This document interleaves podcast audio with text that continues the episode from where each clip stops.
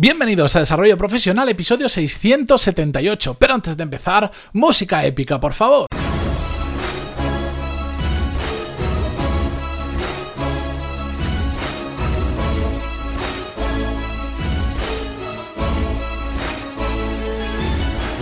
Muy buenos días a todos y bienvenidos un jueves más a Desarrollo Profesional, el podcast donde hablamos sobre todas las técnicas, habilidades, estrategias y trucos necesarios para mejorar cada día en nuestro trabajo.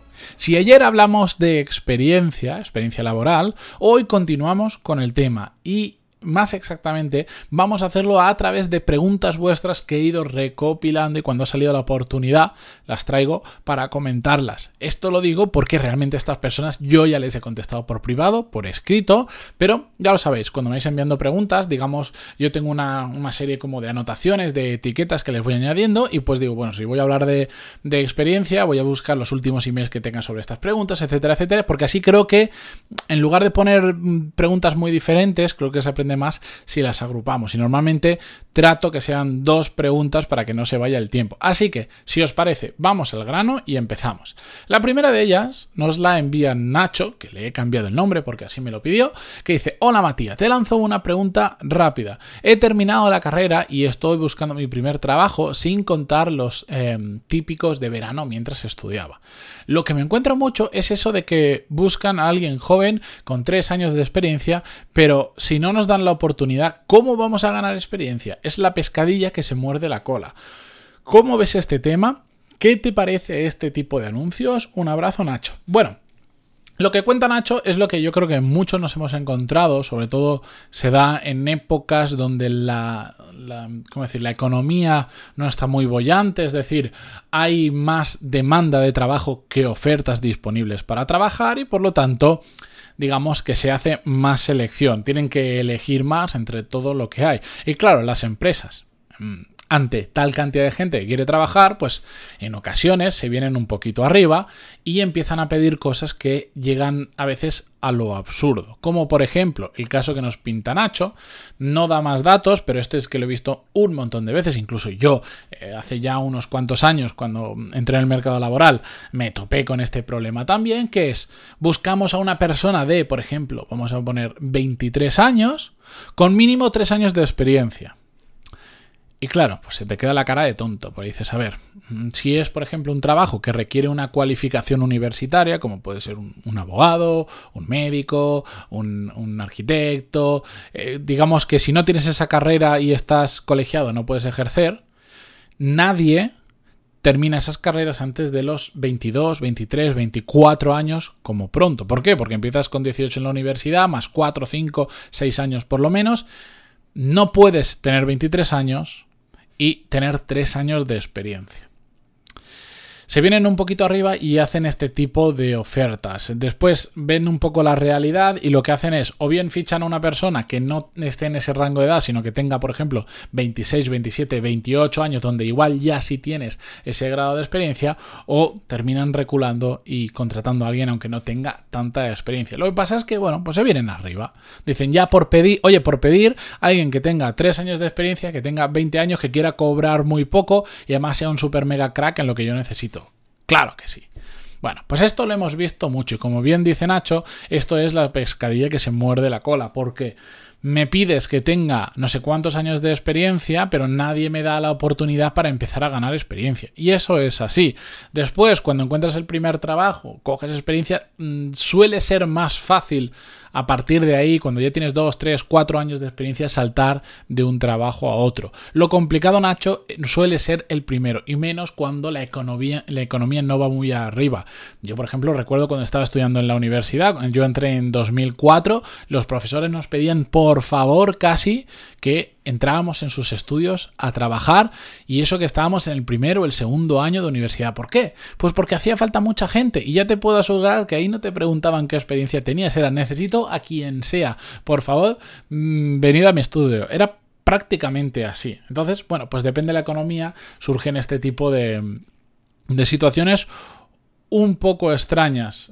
Yo personalmente, mm, cuando tenga que fichar a alguien, Mm, jamás voy a hacer eso. Para empezar, porque lo de la experiencia No creo, bueno, ya lo dije ayer, no creo que vaya por años, creo que va por lo que sabes hacer y yo también ficharía en el caso de que busques un perfil de una persona joven, más que experiencia que tenga, ficharía sobre todo aptitud y capacidad de aprender y de adaptarse al puesto y de que le guste lo que va a hacer.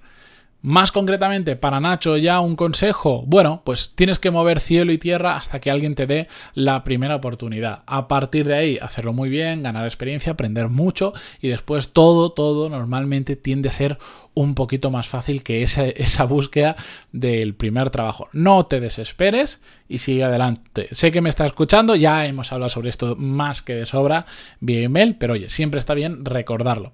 El segundo email nos lo envía Andrés y dice así: Hola Matías, un placer saludarte. Como siempre dices que te escribamos, aquí estoy. El caso es que estoy en los 35 años y he pasado por tres trabajos distintos en áreas o departamentos bastante diferentes entre sí, lo cual me ha motivado mucho porque he podido hacerme con una visión bastante amplia del mundo de la empresa, finanzas, ventas y trato al cliente directo sobre todo. La cuestión es que hace poco buscando mi cuarto trabajo eh, diferente por Perdón, dice, la cuestión es que desde hace poco, buscando mi cuarto trabajo diferente por cambiar de aires, me he encontrado con que me han rechazado de una oferta donde buscaban un perfil exactamente igual al que yo tengo ahora en mi empresa. Sé que esto es así porque es mi competencia e incluso conozco a gente dentro de esa empresa.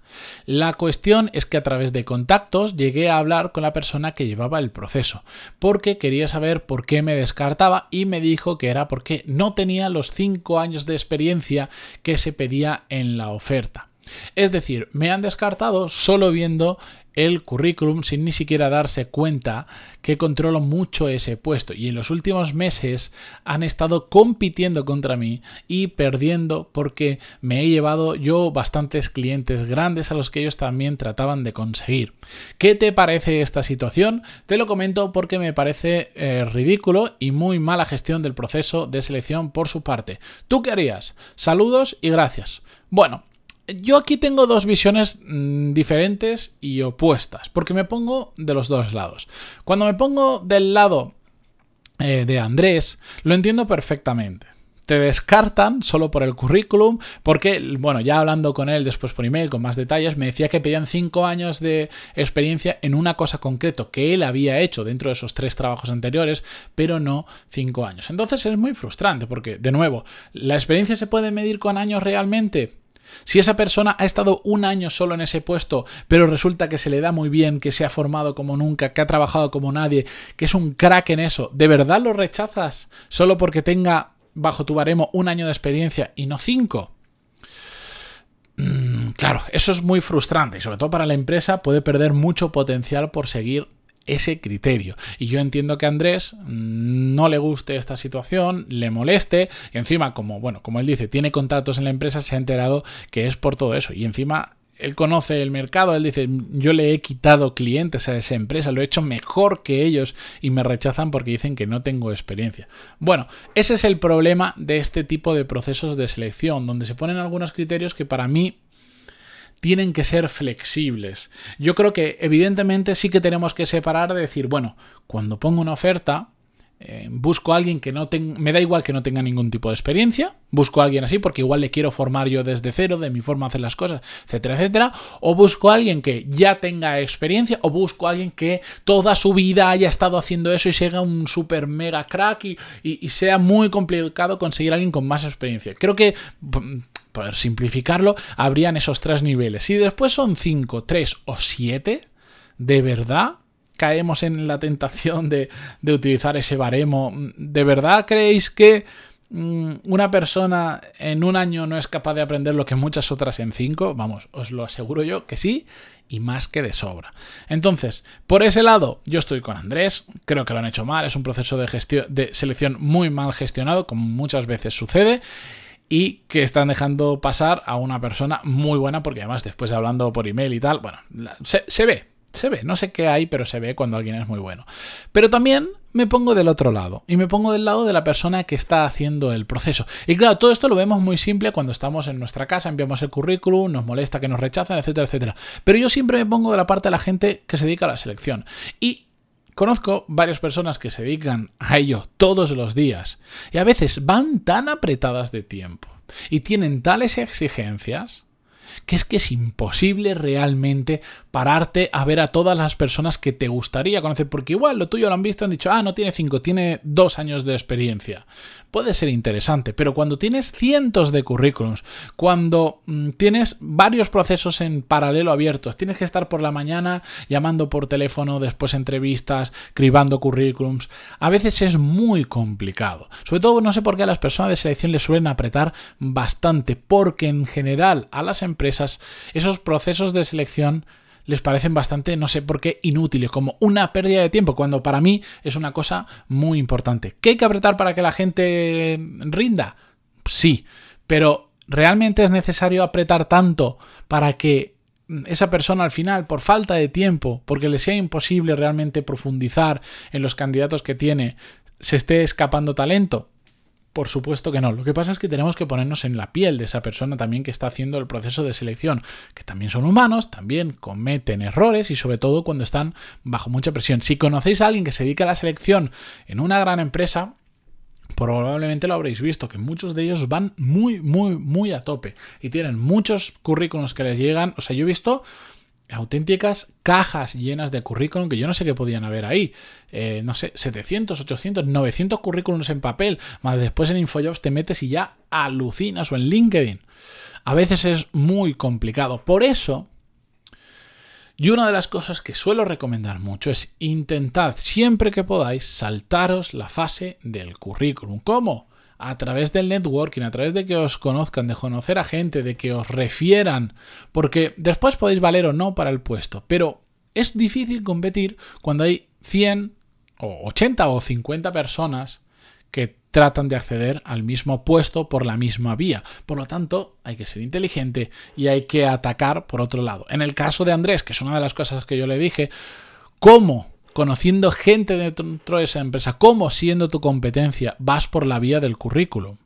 Habla con esas personas que conoces. De, hecho, él lo cuenta y en el email. Él llegó a hablar con la persona responsable del proceso, pero a posteriori de que le habían descartado. Es decir, si tú tienes la capacidad de llegar a esa persona, no llegues cuando te han descartado, llega antes de tirar tu currículum, cuéntale lo que has hecho, dile que tú eres ese que, le, que les está robando clientes últimamente y les está fastidiando tanto, pues tú eres el que ha sido capaz de conseguirlo. Por lo tanto, le estás aportando muchísimo valor, le estás diciendo, yo soy mejor que lo que habéis hecho hasta ahora. Porque os los estoy robando ya a los clientes. Están viniendo conmigo y no con vosotros. Si me ficháis, el, seguirán conmigo, vendrán conmigo y no se irán a la competencia. Eso vale mucho más que un currículum. Eso dice mucho más que si en tu currículum pone que tienes 3, 3,5, 4 o 7 años de experiencia. Porque al final lo puedes demostrar. Una de las cosas que además yo le dije a Andrés es, no sé si todo esto ha pasado hace mucho o no, pero ya que has podido contactar una vez con esa persona, vuelve a contactar y véndete véndete bien, dile, oye, mira, pues igual para este proceso no, porque ya he terminado, pero para el siguiente me quiero cambiar, he hecho esto, esto, esto, que ya te tenga en tu mente para el siguiente proceso de selección, que no tengas que volver a pasar por la criba del currículum, que se puede pasar por ahí, por supuesto, pero siempre es más complicado, sobre todo cuando hay mucha gente postulando para el mismo puesto. Así que espero que todos estos consejos que hemos visto hoy a través de las preguntas de Nacho y Andrés os sirvan para muchos de vosotros que estáis en este proceso de cambio de trabajo, etcétera, etcétera. Cualquier duda que tengáis, como siempre lo digo, me podéis escribir a pantaloni.es barra contactar, que encantado os atenderé lo antes posible, pero siempre, siempre, siempre contesto a todos los emails, así que ahí os lo dejo. Muchísimas gracias por estar ahí. Volvemos mañana con un nuevo episodio eh, y me voy no sin antes agradeceros vuestras valoraciones de 5 estrellas en iTunes, vuestros me gusta y comentarios en Xbox, eh, Spotify, Google Podcast, donde sea que lo escuchéis. Hasta mañana. Adiós.